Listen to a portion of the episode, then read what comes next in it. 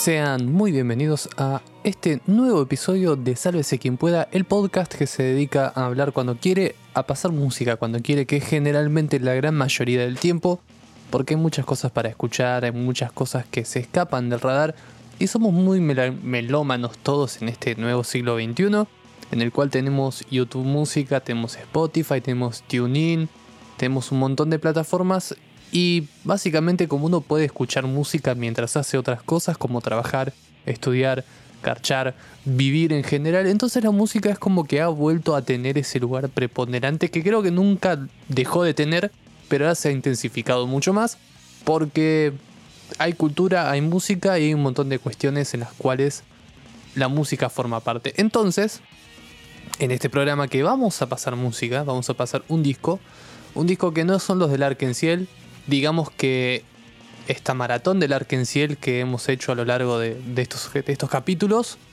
me ha dado un poco la idea que desde hace mucho tiempo tenía de ir pasando discos a lo largo de la historia. Alguna vez lo hice cuando flashé durante dos días tener una radio online. Lo hice, pasé varios discos de corrido en sesiones que duraban, qué sé yo, 5 o 6 horas, imagínense, metía discos a, a diestra y siniestra. Así que eso ha ido funcionando realmente, se ha ido dando. Y siempre fue como que tenía esa loca idea de decir, si yo tengo muchísimos discos acumulados de bandas que a nadie le importan, que nadie conoce, o que conocen, pero estarían bueno escucharlos porque realmente, y como decía, ¿no? En esta cuestión de, de vivir que tenemos, ya directamente escuchar un disco es algo muy loco, algo muy único. Antes escuchábamos más discos en general. No te voy a decir que íbamos con un. ¿Cómo se dice? Eh, un tocadiscos a mano, pero íbamos con el Discman, íbamos con los reproductores de MP3 y guardábamos los discos enteros. Hoy en día ya todos tenemos la cultura de el, el guardar los hits, el guardar las canciones conocidas yo mismo incluso en realidad cuando escucho música, si bien escucho música casi todo el tiempo, difícilmente ponga un disco completo, sino que me dedique a poner en aleatorio y que vaya saliendo y que vaya picando dentro de un montón de canciones. Entonces es como que siempre, eh, siempre se escuchan muchas cosas diferentes, pero nunca se escucha el mensaje completo que quiere dar esa banda o que se plantea en el momento de grabar el disco, que en sí mismo el disco es una pieza única y que comparte un sentido, comparte un mensaje, comparte un montón de cosas. Así que estaría bueno realmente darle esa bola y darle esa bola como obra completa. Entonces, pensando un poco en eso, dije, bueno, si vamos a pasar discos, total, no es que esté siendo presionado por alguna marca para que este programa salga de determinada manera, ni que tenga una ambición de que ese programa salga de alguna manera porque tiene que representar alguna marca. Así que en ese sentido está todo más que bien. El disco que vamos a escuchar hoy es de 2020. Me parece una bestialidad ese disco, así que le vamos a dar la correspondiente bola. Y es eh, el último disco de Outrage de 2020, como les venía diciendo, que es Rad Riot. Para aquellos que no conozcan a Outrage, eh, es una banda trashera de, de trash metal de Japón, obviamente. Por obvias razones, para aquellos que recién estén escuchando este programa por primera vez, sepan que este es un programa que le da mucha bola al rock japonés en sus diferentes variantes. Entonces, como les decía, Outrage, una banda de las pioneras de thrash metal en Japón, una banda con más de 30 años de, de carrera, que se ha mantenido con algunas variantes, pero de manera ininterrumpida perdón, a lo largo de 30 años. De hecho, bueno, Outrage nace en 1982. En 1987 surge la alineación oficial que cuenta con Yosuke Abe en guitarra, Yoshiro Yasui en bajo, Shin Yatange en bata, en batería y Naoki Hashimoto en vocales. Hashimoto en un momento se va en 1999, vuelve en 2007 para lo que sería, digamos, el aniversario de los 20 años de la banda por una gira alrededor de Japón por algunas fechas, pero parece que había una buena química, entonces grabaron un disco y a partir de ese momento, 2007 hasta el día de la fecha, 13 años después, siguen la banda, volvió a la banda y con un un resurgimiento muy copado de la banda en sí misma.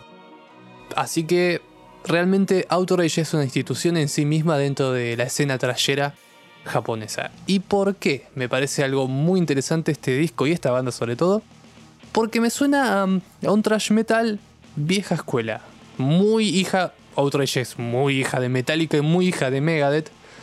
Aunque viendo las fechas justamente coinciden en espacio y tiempo. Para el espacio no porque Japón y y Estados Unidos, o sea, no en espacio físicamente, pero sí comparten ese espectro de, tiempo. Es como que han tomado las mismas razones y las mismas inspiraciones para crear este mismo estilo, a pesar de no compartir más que las inspiraciones.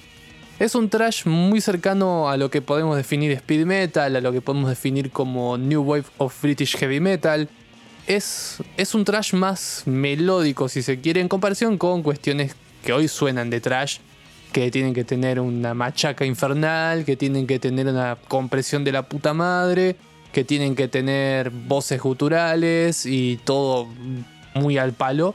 Outrage es como que sí, tiene su compresión, tiene su distorsión, tiene su ritmo, su velocidad, pero tiene su melodía y no es tanto solamente la machaca, la machaca, la machaca y la machaca, porque son gente grande, quizás.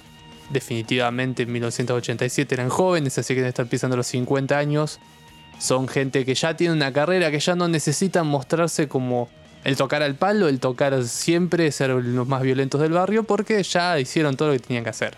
Así que claramente no hay, no hay ninguna otra cuestión por la cual criticarse o, o flashear.